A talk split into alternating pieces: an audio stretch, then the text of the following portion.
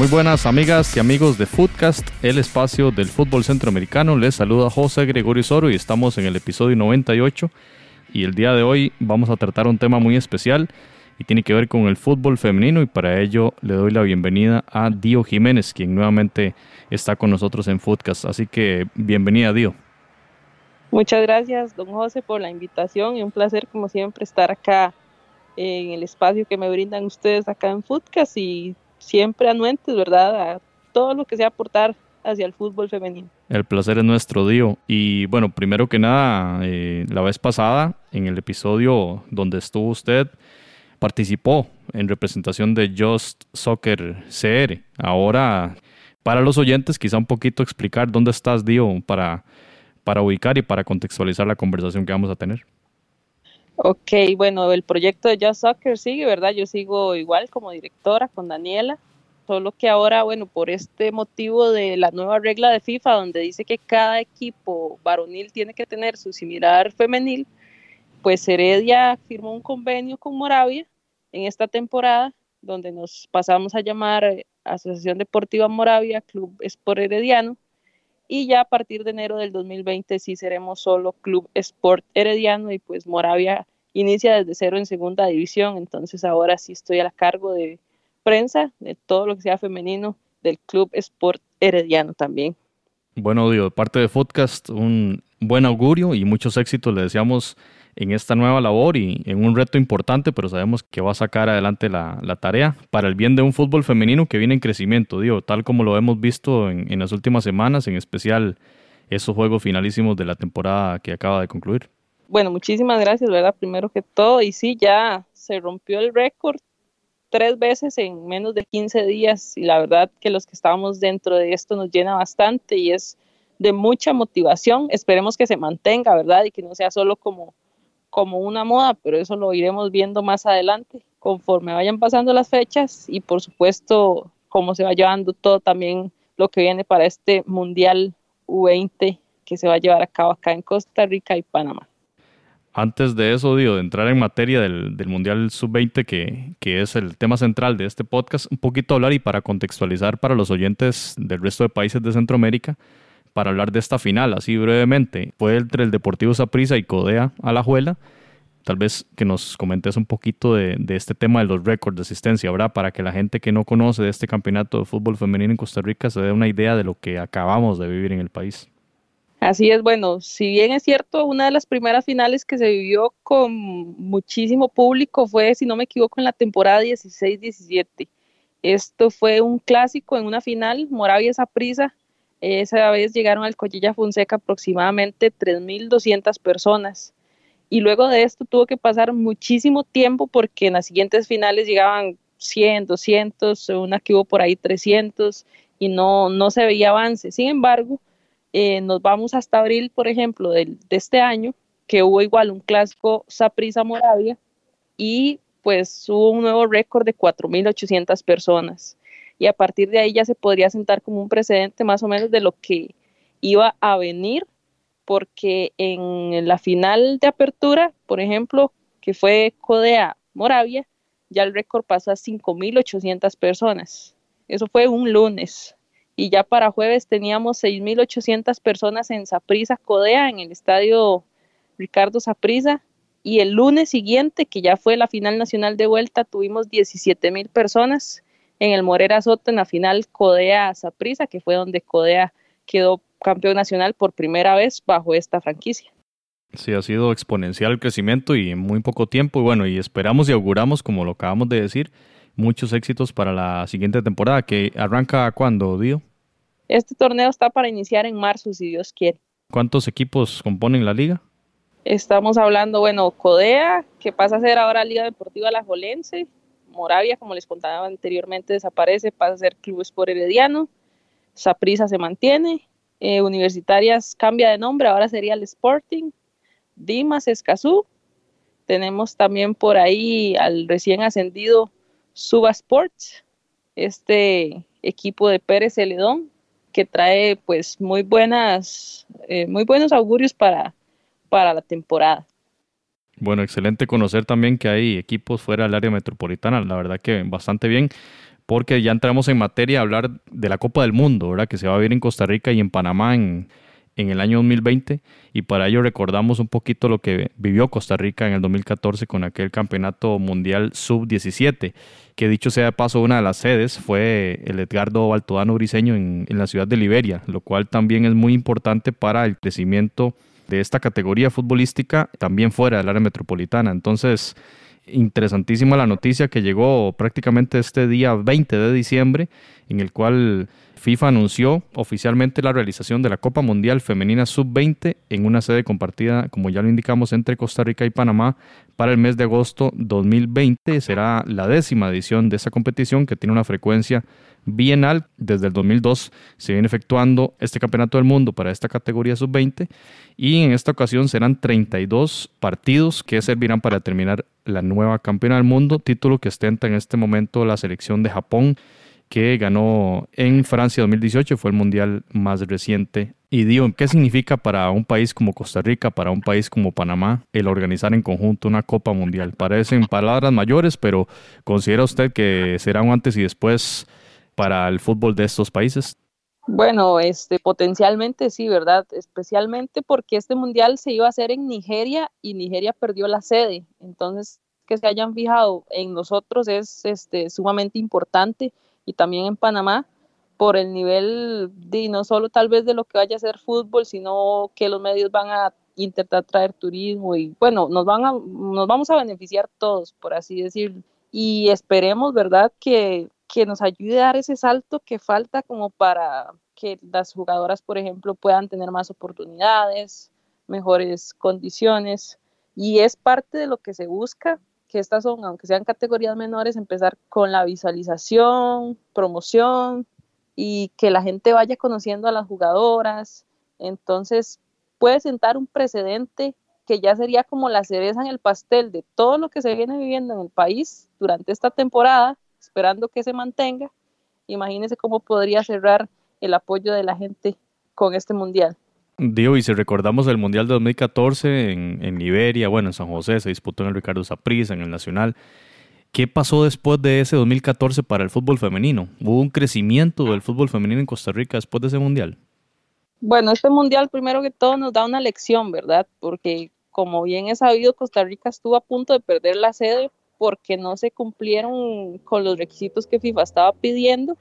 Y hubo que pedir, de hecho, una prórroga para no perder la sede porque no, no se podía como organizar nada en ese momento. Entonces, primero que todo nos deja una lección de que a pesar de todos los inconvenientes que hubo, pues sí se pudo lograr, ¿verdad? A nivel de, digamos, de las futbolistas y del campeonato local, de las elecciones, ¿cuál cree usted, Dio, que fue el impacto o la, digamos, la afectación positiva o negativa que tuvo este mundial para el nivel del fútbol femenino en Costa Rica? Ok, a partir de ahí ya es donde igual se empieza a dar como una visualización hacia las jugadoras que ya venían aportándose a las categorías mayores, por ejemplo, ya ahí se empezaron a ver figuras como Paula Coto, ya empezó a salir eh, Gloriana Villalobos, que ya eran como las que empezaron a resaltar en esas categorías. Y ya la gente las empezaba pues a seguir y todo esto. Empezaron a tener impacto en sus clubes, tanto así que pues estas jugadoras son parte ahora de la selección mayor, entonces todo eso en conjunto empezó a, llevarnos a un crecimiento que no estaba siendo tan, tan rápido como se pensaba que iba a ser, pero que con el trabajo pues de todos en conjunto se ha ido dando. Y de hecho ahora en las categorías menores, hablando de eso un poco, pues al haber más apoyo, digámoslo así, igual ahora hay más figuras, entonces van a haber relevos que ya no van a hacer cambios generacionales tan drásticos. Entonces, de todo lo que nos dejó ese mundial, mm, dejó como una semilla que ya viene dando sus frutos y vamos a tener grandes jugadoras para lo que viene. De eso estoy sumamente segura. Entonces, si por la víspera se saca el día, esperaremos muchas cosas positivas después de agosto 2020 cuando ya haya concluido este campeonato del mundo y revisando un poco el palmarés de las diferentes selecciones en la historia de este torneo sub-20, hablamos de Alemania como la selección junto con Estados Unidos que tienen tres copas del mundo en esta categoría sub-20 femenina, Corea del Norte, un, un, elemento bastante curioso con dos torneos, dos campeonatos o, títulos, y Japón con un, un, trofeo ¿verdad? en esta competición, como ya lo mencionamos en la más reciente que se desarrolló en Francia en el 2018. Y para contextualizar el torneo que se viene en agosto para Costa Rica y Panamá, vamos a hablar un poquito de las elecciones que ya están clasificadas. Por la Confederación Asiática ya están sembradas Corea del Norte y Japón, ya han tocado la gloria en esta categoría, lo mismo que Corea del Sur, que fue el tercer lugar en la Copa del Mundo 2010. en el caso de África, falta todavía la, la, eliminatoria. El campeonato africano de esta confederación no ha definido los participantes. Para CONCACAF, pues ya están sembrados las sedes, Costa Rica y Panamá, dichosamente. En el caso panameño, si no mal entiendo, será el debut en esta competición, lo cual es bastante positivo y, esperamos también que haya un crecimiento muy importante del país canalero también en el fútbol femenino. Sabemos que ya tiene una liga que lleva alrededor de tres temporadas. Creo que el equipo universitario es incluso el que haya ganado esas tres competiciones o esas tres ediciones de este torneo y falta entonces definir los otros dos equipos que van a representar a la CONCACAF, campeonato que se va a desarrollar en el mes de febrero en República Dominicana. Ahorita vamos a preguntar algo Diego, sobre ese tema. Eh, Comebol no ha clasificado, no ha jugado todavía la eliminatoria. Oceanía ya clasificó a Nueva Zelanda y por la UEFA tendremos a cuatro representaciones. Alemania, que ya mencionamos, ha sido tres veces campeona del mundo. España, que estuvo ahí en la final en el 2018 contra Japón. Francia fue también segundo lugar en el 2016 y la selección de Holanda. Así que cuatro pesos pesados allí en representación de Europa. Y hablando de esa eh, eliminatoria que viene para CONCACAF, Dio, eh, Costa Rica y Panamá, a pesar de ser clasificadas y de ser sedes, van a participar siempre de este campeonato en República Dominicana.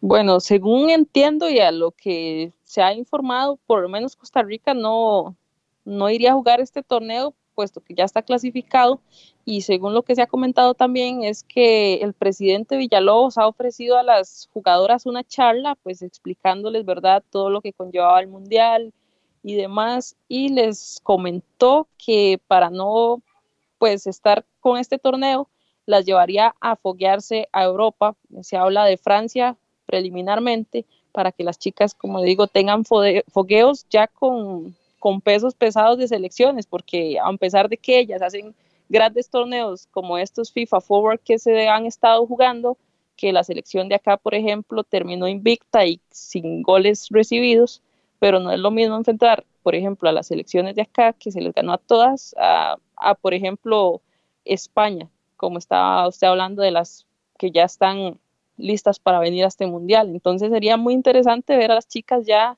eh, fogueándose con esos equipos y demostrando ya pues realmente de qué están hechas. Digo, y de lo que usted recuerda, la información que maneja, anteriormente ha habido alguna preparación de ese calibre, de que una sub-20 vaya a prepararse a Europa para, para una eliminatoria, bueno, en este caso el Mundial, pero ha habido ese tipo de experiencias, de sparrings. Bueno, así sinceramente, que yo recuerde en este momento, sí he sabido que la mayor ha tenido varios fogueos, pero 20 se me va, si le digo que sí en este momento le miento, pero por ejemplo, sí se preparan con estos torneos que le mencionaba anteriormente, los, los FIFA Forward, que son con los países como de la región, que siempre juega como Panamá, Honduras, El Salvador, Nicaragua, Guatemala. Pero ya si se viera foqueos, por ejemplo, inclusive con Estados Unidos o Canadá, sería algo increíble. De hecho, a Canadá por ahí sí se le ha ganado un par de ocasiones. Y de parte de los clubes, digo, este, el, acomodo de fechas y demás, no sé históricamente cómo ha sido la relación de los clubes con la selección. ¿Ceden a las jugadoras o, hay, hay algún problema con fechas, con partidos locales? ¿Cómo, cómo lo ves? Eh, basándonos igual en la experiencia del torneo FIFA Forward que se jugó hace dos meses aproximadamente, eh, todos los clubes que cedían jugadoras tuvieron que pues parar sus fechas, entonces no se jugó el torneo nacional y se tuvo que correr 15 días hasta que ya las jugadoras pues volvieran a, los clubes. Y es que vamos a, a, lo que le dije anteriormente de lo que dejaba el Mundial, por ejemplo, las jóvenes promesas de la selección 20 para este momento, todas están jugando en primera división y con los mejores clubes. tenemos por ahí a la goleadora del torneo, Priscila Chinchilla, que este torneo hizo más de 30 anotaciones y juega con Alajuela. Eh, tenemos a María Paula Salas, que ella era pues, jugadora de Saprisa, de hecho, que ya hoy fue presentada también para Codea Alajuela. Stephanie Blanco, que es una defensa increíble, que será pues quizás la capitana de la CL en algún momento de la mayor, también presentada ya por Codea. Eh, Valeria Hernández, tenemos a Fabiana Solano, que es una excelente portera, tenemos a Medoli Guerrero, de ya ahí cuántas llevamos, ya llevamos casi un equipo, digamos, y de sí, entonces por esta razón los clubes tienen que, que parar para ceder jugadoras porque son clave, fundamental en cada, en cada institución que juegan. Bueno, pero al parecer sí hay mayor conciencia en los clubes femeninos de la importancia de la selección nacional, ¿verdad? Como un elemento clave para el crecimiento del fútbol en general y, y que también, por supuesto, los clubes van a tener un beneficio eh, muy, digamos, eh, cercano, ¿verdad? Una vez que las jugadoras, pues, tengan una experiencia tan grande como la de foguearse en Europa y luego disputar un mundial contra, obviamente, las mejores jugadoras del mundo, lo cual creemos va a ser un, una afectación bastante positiva y hablemos un poquito del formato del Mundial. Eh, son 16 equipos, son cuatro grupos de cuatro equipos y eh, clasifican las dos mejores selecciones para disputar entonces en la segunda ronda ya en la fase de cuartos de final. De entrada, entonces digo, al ser cuatro grupos, pensaría uno que al menos cada país, Costa Rica y Panamá, tendría dos grupos. No hay todavía una confirmación oficial de estos detalles de parte de la FIFA. Sin duda que habrá comisionados de FIFA en estas semanas y meses siguientes para, digamos, eh, diseñar toda la logística y la organización que conlleva este importantísimo evento, pero de entrada uno pensaría que sería así, ¿no? Dos grupos para cada país. Es correcto, eso es lo que, lo que hemos estado hablando y pensando, y pues con toda la suerte del mundo y deseando lo máximo, ¿verdad? Como quien dice, cruzando los dedos, sería increíble que la final, por ejemplo, se jugara acá en el país. Entonces, hay que esperar así el comunicado oficial que saldrá el próximo año para ver sedes, para ver cómo van a quedar todos esos grupos y la distribución de, de los mismos. Pero sí, supongo que sí van a ser cuatro aquí y cuatro allá. Según vimos en el comunicado oficial, será en enero, así que falta muy pocos días para que ya la FIFA entregue ese detalle de fechas y de logística para conocer bien dónde se van a desarrollar los partidos, ¿verdad? Y pensando un poquito, y como decimos acá en Costa Rica, bateando un poco, Dio, ¿cuáles cree usted que podrían ser las sedes para nuestro país? Bueno, probablemente por ser céntricas y por capacidad de aforo, supongo que pues obviamente el Estadio Nacional, el Estadio Saprissa y el Estadio Morera Soto. No me arriesgaría a decir que tal vez el Edgardo Baltodano por la lejanía, pero de todo puede pasar, ¿verdad? Entonces habría que esperar ya la confirmación, pero para mí serían esas tres. Sí, ya como le indicamos antes, Liberia fue un punto bastante interesante y llenazos en todos los partidos. Y leíamos en la prensa panameña que inicialmente se habla del Rommel Fernández y el estadio del Universitario de Penonomé, es una ciudad a unas dos horas de la ciudad de Panamá, y la situación es que, habiendo otros estadios como el Estadio Maracaná o el Agustín Muquita Sánchez, estos dos últimos que acabo de mencionar son de gramilla sintética y al parecer la FIFA sí exige para esta competición grama natural. Entonces es una, eh, digamos que limitante o condicionante que indicaría que tanto el Maracaná como el Muquita Sánchez no vayan a ser sedes, aunque sí el Rommel Fernández casi que de fijo, ¿verdad? Por ser el estadio principal del país panameño. Vamos a ver el tema de las sedes entonces en ese nuevo comunicado que oficialmente dará a conocer la FIFA en el mes de enero. Y leíamos también, Dio, las reacciones de los presidentes de ambos países. En el caso de Laurentino Cortizo, presidente de Panamá, publicaba en su cuenta de Twitter el día 20, comillas, histórico, Panamá será la sede del Mundial Femenino Sub-20 de la FIFA 2020. Compartiremos escenario con nuestro hermano país, Costa Rica, para recibir a las mejores jugadoras del mundo. Definitivamente me llena de orgullo compartirles esta noticia y etiquetaba a la cuenta oficial del Mundial Femenino de la FIFA, así como el hashtag, que ya existe el hashtag, es U20WWC, así que ya lo bastante lo divulgó el presidente panameño, lo mismo que hizo Carlos Alvarado Quesada, presidente de Costa Rica, y indicaba en su cuenta de Twitter, comillas, Costa Rica y Panamá serán las sedes del Mundial Sub-20 femenino del 2020. Esto es el reflejo del talento de las atletas costarricenses que han ido abriendo camino y hecho esto posible. Y ponía la foto de María Paula Salas, indicaba que ella y 20 ticas más nos representarán ante el mundo. Qué orgullo. Digo, eh, dos presidentes que el mismo día tuitean sobre un evento, claro que indica la magnitud y la importancia de esta determinación de FIFA de poner a Costa Rica y Panamá como sedes del Mundial 2020. Así es, de hecho ese día, bueno, todos estábamos esperando la noticia, ya hacía como cuatro días antes, este, sí se había dado la información de que solo se esperaba la confirmación. Y bueno, es la primera vez de verdad que veo tanta gente entusiasmada, de hecho, se fue un trending acá en Costa Rica, por lo menos en Twitter, en Facebook, la gente compartía bastante la información, comentarios 100% positivos.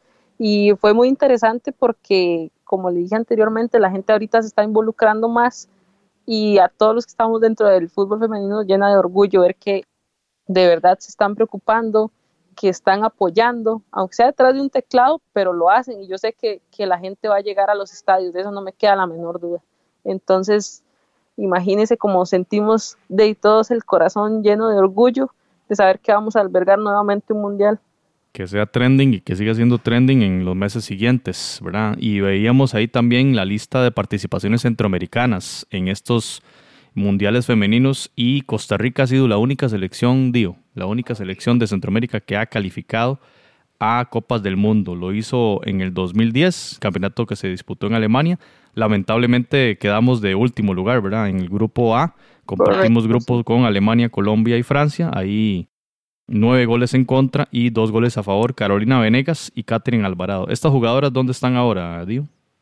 Carolina Venegas en este momento está en el Saprissa luego de su paso por Europa. Ella estuvo jugando en el Sporting de Lisboa, volvió acá con el Saprisa y Catherine Alvarado, la capi de Saprisa que pues es muy talentosa, ella en este momento está jugando en el español de Barcelona.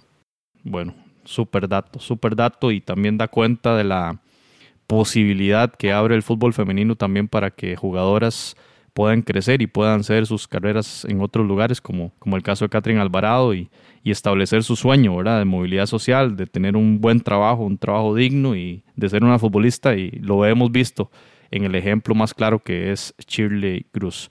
En el 2014 Costa Rica participó en el Mundial Sub-20 en Canadá. Ahí compartimos grupo con Francia, Nueva Zelanda y Paraguay. Creo que fue, nos fue peor porque nos hicieron un gol en contra más. Fueron 10 goles en contra y dos goles a favor en aquel momento Melissa Herrera y Michelle Montero. Eh, Dio, estas dos jugadoras, ¿qué nos puede decir de ellas? Eh, bueno, Melissa Herrera, creo que no hace falta decir mucho, ya sabemos el gran paso que ha tenido, ¿verdad, Melissa? Eh, luego de su paso que no le fue tan bien por Estados Unidos, ella había vuelto acá a jugar con Moravia y de acá da el salto al fútbol colombiano, al Santa Fe, y de ahí ella ya se va a segunda división con el Stade de Reims a la de dos y tuvieron una temporada increíble, ascendieron y ahora está jugando pues en la primera división de Francia, igual con este mismo equipo se mantiene y Michelle Montero luego de este mundial ella había dejado de jugar, sin embargo nuevamente está pues acá jugando, ahora con lo que sería Club Sport Herediano, anteriormente Asociación Deportiva Moravia y fue una delantera que volvió a darle las mieles del gol a Moravia que sí le estaba faltando bastante y pues ella no perdió su talento luego de esto, volvió muy motivada y pues ahí está luchando nuevamente para ver si gana un nuevo puesto en la selección. Han sido dos experiencias mundialistas, como ya lo indicamos, 2010 y 2014. A la selección no le fue muy bien, dos goles a favor en ambas competiciones. Sin duda que el margen de mejora es muchísimo, digo, y, y la posibilidad de hacerlo en casa, ¿verdad? De sacar una buena Copa del Mundo, de anotar más goles, ojalá de puntuar, ¿verdad? Es una experiencia eh, inigualable para los jugadores que vayan a representar a la selección nacional. Correcto, sería, pues sería increíble, ¿no? Y sentir el apoyo de toda la gente aquí va a ser algo ilusionante. Es que las jugadoras están demasiado emocionadas. Yo he tenido la oportunidad de hablar con varias de ellas y dicen que es como un sueño que las despierten porque todavía no se lo creen. Claro, lo, comprendemos perfectamente y bueno, ojalá que el campeonato local también lo aprovechen en las primeras, en los primeros meses del año, porque de ahí hay ahora una competencia muy fuerte para estar en esas, en esa convocatoria, suponemos, ¿verdad? Y lo cual también va a beneficiar bastante a la liga local acá en, Costa Rica. Y repasando un poco los datos, Dio, eh, la selección entonces 2010-2014 participó. Lo más cercano que han estado otras selecciones centroamericanas de pasar a la Copa del Mundo fue la selección panameña, justamente en el año 2012, que llegó a ese partido por el tercer lugar pero fueron despachadas por la selección mexicana, entonces se quedó ahí tocando las puertas de la clasificación. Y por otro lado, la selección hondureña, que también llegó a disputar el partido por el tercer lugar y por lo tanto el boleto al Mundial del año 2016. Ese torneo premundialista se desarrolló justamente en tierras catrachas, pero también México fue el verdugo centroamericano. En aquel momento 2 a 0 ganó la selección mexicana y estas dos selecciones, Panamá y Honduras, quedaron a las puertas de la clasificación. Así que repetimos, Costa Rica ha sido la única selección centroamericana clasificada a Copas del Mundo Sub-20 femenina y entonces será el debut de Panamá. También para Panamá entonces será una experiencia única, no solo de participación, sino también de tener en sus tierras a las mejores jugadoras del mundo para esta categoría. Ya lo indicamos, estará Alemania, probablemente esté Estados Unidos, que son una potencia, eh, España y Francia, ¿verdad? Bueno, y también las campeonas Corea del Norte y Japón. Será una experiencia inigualable y le daremos bastante seguimiento acá en Foodcast respecto a, este Campeonato del Mundo 2020 y recordemos en enero vamos a tener muchas más noticias de lo que va a suceder. Eh, Dio, ¿qué necesitan nuestras elecciones, Costa Rica y Panamá? ¿Qué necesitan para crecer? ¿Cuál es su percepción sobre esto de cara a un mundial, verdad? Porque también ser sede implica una responsabilidad. Ya lo vivió la selección de Costa Rica en el 2014 con la sub-17 femenina eh, no es fácil, ¿verdad? Ser sede y jugar un mundial contra las mejores jugadoras del mundo. Entonces, ¿qué requieren estas dos selecciones para mejorar y para dar una presentación bastante digna? Sería, pues, que venga desde las federaciones a abrir las puertas a, a fogueos con potencias o por lo menos con equipos que estén todavía, digamos, pues a un nivel más alto, porque tampoco es que vamos a cegarnos, porque, por ejemplo, no va a ser el mismo nivel que tenga la selección de Guatemala, Honduras, a una selección de México o una selección de Estados Unidos. Entonces, pues ahí se va viendo las diferencias y si todavía nos comparamos, por ejemplo, con una selección de Alemania, pues ya vio lo que nos pasó en el Mundial pasado. Entonces, ir abriendo esas puertas hacia estos partidos, hacia fogueos, donde las muchachas empiecen a tener ese roce con un fútbol totalmente diferente y eso ayudaría bastante, pues también quizás a capacitar un poco más a los técnicos y asistentes y demás del cuerpo técnico. Y todo este trabajo en conjunto, pues va a ser, ¿verdad? Porque imagínense la presión que va a tener, por ejemplo, de Costa Rica, saber que pues, le va a tocar abrir un partido y que sea contra una potencia. Tienen que también estar bien preparadas psicológicamente para eso, no desesperarse. Son muchas cosas que entran en juego. Entonces, es, como le digo, un trabajo en conjunto de todos y poniendo todo de su parte, pues se podría dar una excelente presentación, pero sí siento que ese punto clave sería, sería el de los fogueos con ya equipos que están a más alto nivel. Digo, y como suele suceder en otras categorías también, suponemos que va a haber mucha gente de visorías, de clubes europeos o de clubes de Estados Unidos o de otros países, ¿verdad? Que tienen fuertes eh, ligas locales, ¿verdad? Y que podrían ser también vitrina para jugadores tanto de Costa Rica como de Panamá. Así es, correcto. Más que ellas están pues ahorita en esa edad de que vienen terminando colegio, van entrando a universidad, se les podría abrir las puertas para Estados Unidos, como lo fue, por ejemplo, con, con Gloriana Villalobos eh, anteriormente. También estuvo por ahí, por ejemplo, si vamos más atrás, Raquel Rodríguez, estuvo también Catherine Arroyo. Muchas, muchas jugadoras tuvieron la oportunidad de ir a estudiar y pues gracias al fútbol obtener sus, sus becas. Entonces va a ser como dice usted, una puerta al mundo. No sabemos qué pueda pasar. Eh, no le digo que todavía las podrían llevar, por ejemplo, a una liga mexicana, que es un nivel más competitivo, porque todavía no se están aceptando jugadoras que no sean mexicanas o mexicoamericanas, pero ya eso lo podríamos ver en otro episodio. Pero sí abre las puertas hacia los ojos del mundo. Interesante eso de la Liga Mexicana, ¿verdad? Bueno, hay altas expectativas entonces para esas visorías y viendo el caso de Panamá, eh, aquella portero Janet Bailey, ¿verdad? Que desplegó una categoría inmensa en el anterior eh, campeonato y lamentablemente, bueno, Panamá quedó en el repechaje contra Argentina para el Mundial de Francia en la categoría mayor, pero ya estaba Bailey ahí con la selección mayor y bueno, yo creo que le da la edad para disputar este torneo 20 y bueno, altas expectativas entonces para esta arquero muy buena del equipo panameño. Este sí, de hecho, bueno, yo tuve la oportunidad de conocerla, de hecho entablamos una amistad y a veces este pues hablamos, ella es una persona sumamente humilde y por todo el trabajo tan grande que hizo que hasta se había ganado el, el guante de oro en el en el premundial que Hope solo diga que la va a padrinar es porque la verdad hace actuaciones increíbles, tiene muchísimo talento. De hecho, se acaba de graduar hace una semana que ya recibió su título de bachillerato. Entonces, para que también vean que el fútbol se puede llevar de la mano con el estudio. Y pues Panamá se está preparando muy bien ahorita, ya como que le están dando más auge. Entonces, yo sé que van a hacer una buena presentación y yo sé que Jenny Bailey va a ayudar muchísimo a la selección panameña también para este para este mundial. Lindísimo el dato que nos da Dio de, de Bailey y ver a las jugadoras también un poquito diferente a lo que solemos ver en las categorías eh, masculinas, ¿verdad? de la mega estrella, de, de, la celebridad, ¿verdad? Y también saber que, que, hay un ser humano allí y que tiene aspiraciones de crecer y de sacar adelante su familia. Y el hecho que usted habla de que se acaba de graduar y todo, ahí leíamos también un artículo donde se mencionaba este apoyo de Hope Solo y además también de las aspiraciones que tenía Bailey de seguir creciendo y de, como dice usted, no dejar el estudio, lo cual es lindísimo saber de esto y de, ver el fútbol como esa herramienta ¿verdad? de superación. Nunca hay que dejarlo de lado, no solo en la carrera futbolística, sino también todo lo que puede construir alrededor del, del fútbol. Footcast, el espacio del fútbol centroamericano. Bueno, hacemos una pausa en esta conversación con Dio Jiménez para hablar con Santos Cano, nuestro amigo desde Panamá, quien nos trae reacciones respecto a la noticia bomba, el regalo de Navidad prácticamente que la FIFA da para Panamá y Costa Rica como sedes del Mundial Femenino Sub-20. Santos es presentador deportivo en el canal Next Panamá, así como en Radio Panamá y realiza aportes a cadenas internacionales como TUDN. Así que, Santos, bienvenido de nuevo a Footcast y le preguntamos cómo fue recibida esta noticia en Panamá, tanto de la prensa como de los aficionados y la gente relacionada con el mundo del fútbol.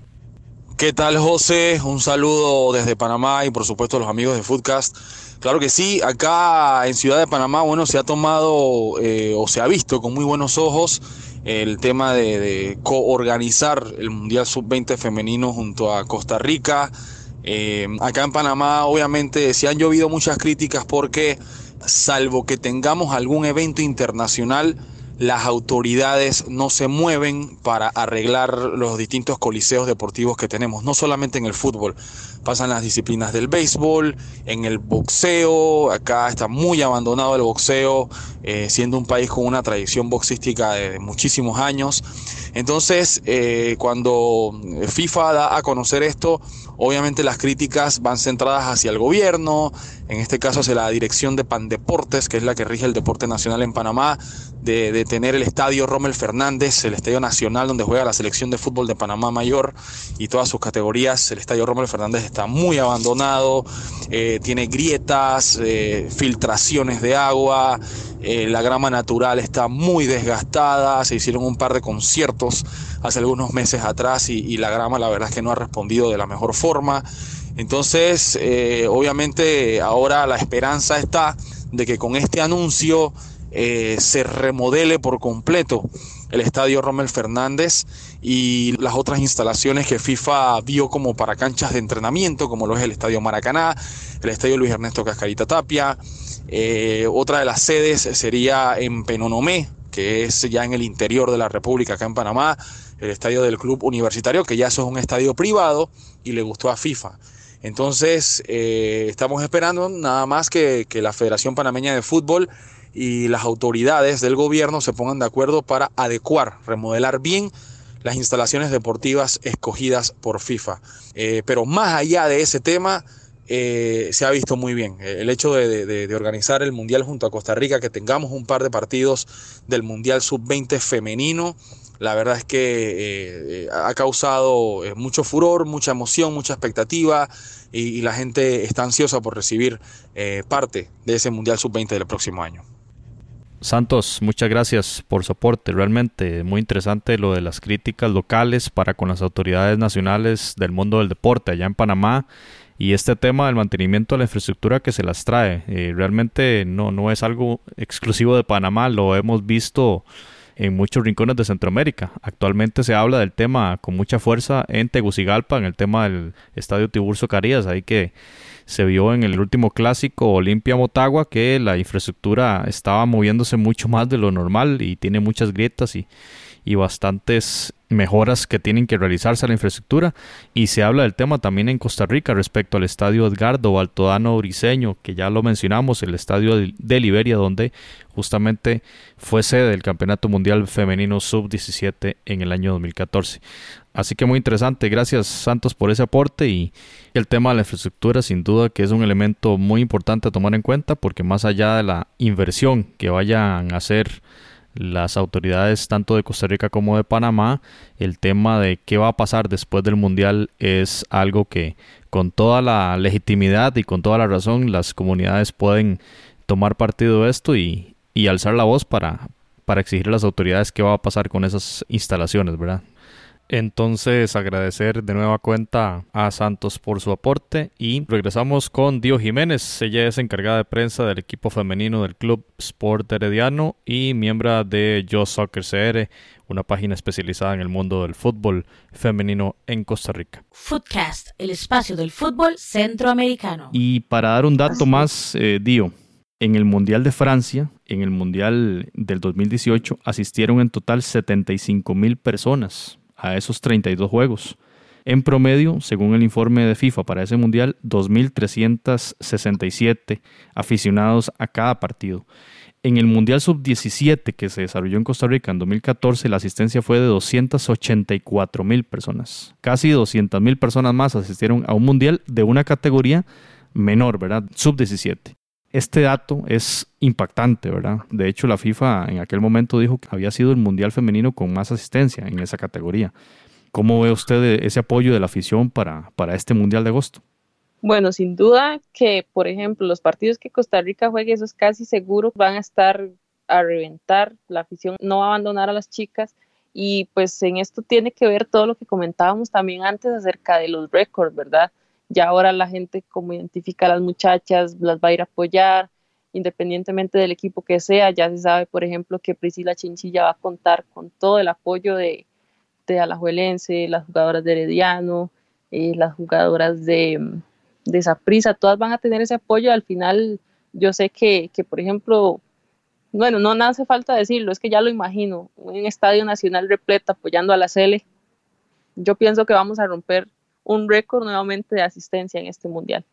Dio, muchas gracias por haber participado en este episodio 98 y conversar en profundidad sobre este mundial que a todo mundo realmente celebra y todo mundo está emocionado. Ya vendrán meses muy apasionantes, ¿verdad? El sorteo, vamos a ver dónde se va a realizar, si se va a hacer en Costa Rica, si va a ser en Panamá, pero ver cuáles van a ser los cruces, ver las posibilidades. De todo esto podemos hablar en el futuro, digo, así que muy agradecidos de parte de Foodcast el contar nuevamente con su participación. No, muchísimas gracias a ustedes por tomarme en cuenta siempre y cada vez que pueda, con muchísimo gusto les voy a ayudar y para este mundial prometo también que trataré de ayudarles de la mejor manera para seguir con esa visibilización del, del fútbol femenino y a trabajar todos en conjunto, cada quien poniendo su granito de arena y vamos por más. Muchas gracias Dio y con esto despedimos este episodio 98.